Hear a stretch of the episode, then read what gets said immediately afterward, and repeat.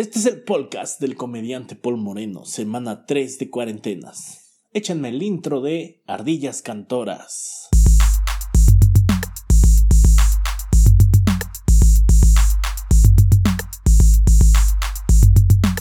Estas son las noticias de la semana. Salinas Pliego obliga a sus trabajadores a ir a la chamba. Así es, el dueño de TV Azteca, Electra, Salinas y Rocha y cualquier otra empresa de mal gusto excepto Coppel seguirá obligando a sus empleados a trabajar bajo la frase ahora más que nunca México nos necesita. Y por México obviamente quiere decir su cartera. Animal Crossing se vuelve el juego de la cuarentena. La joya de inocencia en el Nintendo Switch se vuelve el juego de la cuarentena en la que estás recluido en una isla rodeado de animales amistosos. Proponen un juego similar llamado Cuarentena en Pachuca, obviamente para Android. Rihanna carga una bolsita para guardar sus audífonos. Así es, el mundo se está cayendo a pedazos, pero siempre tendremos a Rihanna, quien sí se fija en las cosas importantes. Con la tela que sobró hizo guantes de cocina para sus perros y un libro para las Kardashians, o sea, pura cosa innecesaria. Candy Crush ofrece vidas ilimitadas esta semana para todos los usuarios. Así es el videojuego favorito para las mamás luchonas, tías religiosas y gente que se tarda en el baño ya no tendrá límites. Vidas infinitas para todos, excepto para tu vida amorosa que ya está muerta. Demanda de aplicaciones astrológicas sube por los cielos. Sí, eso fue un chiste desde el título. En estos tiempos de caos la gente se está agarrando de donde puede, así que las aplicaciones de tarot, astrología, psicomagia y TikTok se han vuelto refugio de todos. Así que ya saben, si ven una imagen de un planeta gritando que los negros solo comen pollo frito y sandías, es Mercurio retrógrado. Las estrellas jugando con barajas son cartas astrales. El vello en tus axilas es tu signo del sobaco. las noticias de la semana con voz de José José.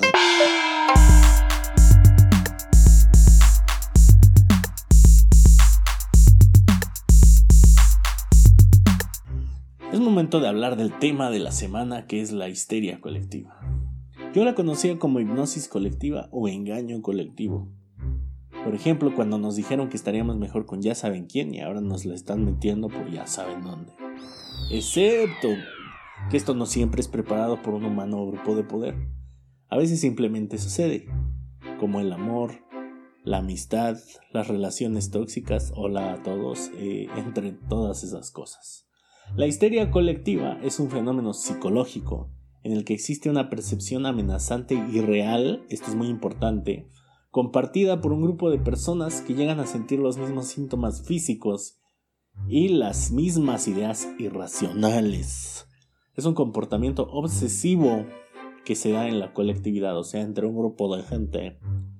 La frase todo en exceso es malo nunca pudo tener más razón. En este caso hablamos de excesos de gente, llamados multitudes, o muchedumbre, la chusma, como ustedes le quieran decir. Casos de la vida diaria, como el hinchamiento e irle a la América, son al menos unos ejemplos de lo horrible que puede ser este fenómeno. Es por este tipo de cosas que no confío en las multitudes, amigos. Y cuestiono siempre para dónde va la borregada. Creo que todos deberíamos de hacer eso. Siempre que vienen a mi casa y me dicen, hola vecino, nos estamos organizando para... Sé que lo que viene ya no es bueno. O sea, toda la gente que toca la puerta de nuestra casa y no es conocida, ni es un repartidor, trae malas noticias. Es una frase que decía mucho un tío imaginario que acabo de inventar. y para muestra, he recolectado mis acontecimientos favoritos de esta índole. Al primero lo titulé Bailando por un sueño. Imagínense, era julio en Estrasburgo, Francia, y todos estaban no bañándose y otras cosas que hacen los franceses, cuando de repente algunos empezaron a bailar. Este baile, como en los 15 años de pueblo, se prolongó por días hasta llegar al mes completo. Muchas personas murieron de infartos y enfermedades cardiovasculares o agotamiento. La plaga comenzó con 34, 34 personas perdón, y al finalizar llegó hasta 400 bailarines al mismo tiempo en una fila de conga. Quisiera eh, que esto fuera una broma, pero no lo es. Eh, creo que ahí se inspiró la película de La Máscara de Jim Carrey. ¿Eh? En tu cara, caballo dorado. Al día de hoy se desconoce la causa de todo esto. Desesperación, seguramente. Cocaína, tal vez. Tacos, ya los extraño. Al siguiente lo titulo Cuéntenme el chiste. Ocurrió en Kashasha, dentro del país de Tanzania, que es africano, por si no lo sabían, yo no, en el año 1962. Este como la mayoría de ataques de risa en el mundo, y créanme, lo sé por experiencia, nació en un salón. Se rumora que algunos de los alumnos hicieron una broma tan divertida que provocaron un ataque de risa colectivo. Hasta aquí todo normal, nada de que no pase a diario. Pero después de un rato, la risa pasó a otros salones, y para cuando terminó la jornada escolar, el personal docente y administrativo de la escuela también se había incorporado a la vacilada. Los morros regresaron a sus casas y como con las enfermedades venéreas en Monterrey contagiaron a sus amigos y familiares, desatando una epidemia que duró de seis a dieciocho meses de risas, llanto y orines involuntarios por todo el pueblo. Esto trajo problemas respiratorios y musculares para la mayoría de los afectados. Meses después, ya que alguien fue lo suficientemente don chingón para animarse a entrar, se les practicaron exámenes toxicológicos que resultaron negativos, o sea, no se drogaron con alguna droga que hasta la fecha conozcamos. ¿Qué provoca la histeria colectiva? Usualmente es el exceso de estrés, específicamente de la droga cortisol, que está en nuestro organismo y que puede percibirse y contagiarse a nuestros semejantes. En los casos anteriores, eh, estas personas, las de Tanzania y las de Francia, estaban sometidas a un yugo dictatorial muy importante. Quiere decir que hay un estrés fuera de nuestro control, como nos está ocurriendo ahorita, por eso saqué el tema a colación. Ciclos irregulares de sueño, o sea, sigan su ciclo circadiano, muer, muéranse, ¿eh? duérmanse a sus horas o muéranse también si quieren, si, les place. Yo estoy a favor. Eh. dolores de cabeza, mandíbula tensa, dolores estomacales y la saturación y pérdida de control sobre algún tema o problema, que es lo que nos está pasando ahorita, amiguitos, mantengan la cordura. ¿Cómo evitar la histeria colectiva? Número uno, haz un horario de todas tus actividades al día y dale sus descansos al sábado y al domingo, así como lo hacíamos regularmente.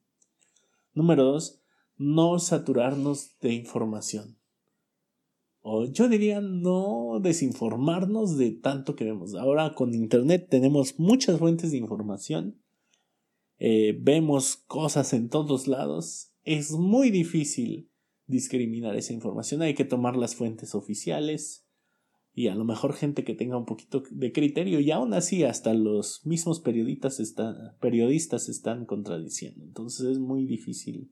Y sobre todo hagan ejercicio, duérmanse a sus horas, guarden las buenas posturas, no se desparramen donde sea, porque eso es lo que provoca precisamente la histeria colectiva. Otro de los casos que recuerdo fue la masacre de Johnstown. ¿Se acuerdan de la masacre de Johnstown? Bueno, pero eso está más como para nuestro podcast de la neuroteca. Se me hace que lo voy a, lo voy a sugerir regresando. ¿Qué les parece la histeria colectiva?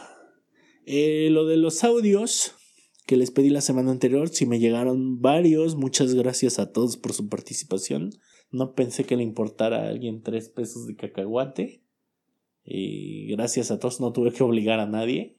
Eh, nada más que estoy preparando como un compilado. Pensé algo chido para la siguiente semana que tengo otro temita. Ese es el tema de la semana, la histeria colectiva. Espero hayan disfrutado la reflexión.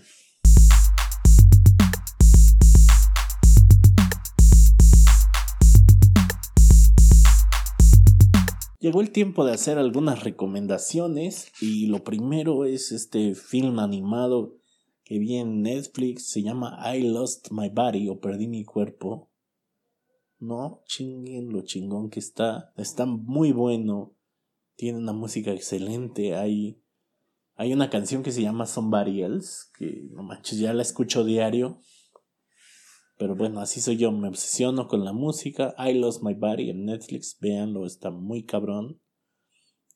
Este, número dos, les recomiendo mucho la música tranquilizante de Explosions in the Sky, que es una banda instrumental de post-rock que me gusta a mí muchísimo. Eh, y me encanta, sobre todo porque te pinta como paisajes al momento que tú la debes, tú la estás escuchando. Eso sí, la debes de escuchar totalmente relajada. Y les quiero recomendar eh, algunos podcast amigos. Está el podcast, el podcast de Luis Romero que se llama creo que Las Medias de Lucho. Eh, para que tengan algo más que escuchar esta cuarentena, donde nos narra sus aventuras siendo papá y, valiendo madre, como siempre. Mis amigos de Chupándose la historia, que tuvimos el episodio de la peste negra y nos divertimos como locos y no sé cómo salí de su casa porque la fiesta estuvo muy cabrona. Y que otro está, creo que la garbanza, la garbanza también está emitiendo ahorita. Eh, nuestro podcast La Neuroteca, que ahí sigue, está en stand-by ahorita porque todos estamos dispersos, pero escuchen los episodios Hace poco Luis Romero me mandó, nos mandó un mensaje de que escucháramos nuestras predicciones del último capítulo y madres amigos, no, no quiero darles spoilers, pero chútense el, el episodio completo, está muy bueno, yo creo que es el mejor que hemos hecho. Eh, eso y el álbum conceptual Yoshimi Battles the Pink Robots de los Flaming Lips que yo tengo en disco, o sea, lo tengo en cada forma, lo tengo hasta en acetato y no tengo reproductor de acetatos, así de chingón está. Eh, vale, entonces se llevan sus recomendaciones y ya. Eh, recuerden que yo soy Paul Moreno, mis redes sociales en Facebook son Morenosaurio, en Twitter Mol Poreno, que es mi nombre como dicho al revés, así como suena Mol Poreno y Así estoy también en TikTok. En Instagram, lo siento si tengo TikTok. En, Insta, en Instagram estoy como Paul G. Moreno o Paul G. Moreno, como ustedes lo quieran pronunciar. Esto fue todo por el podcast de esta semana. Cuídense mucho, nos vemos la próxima.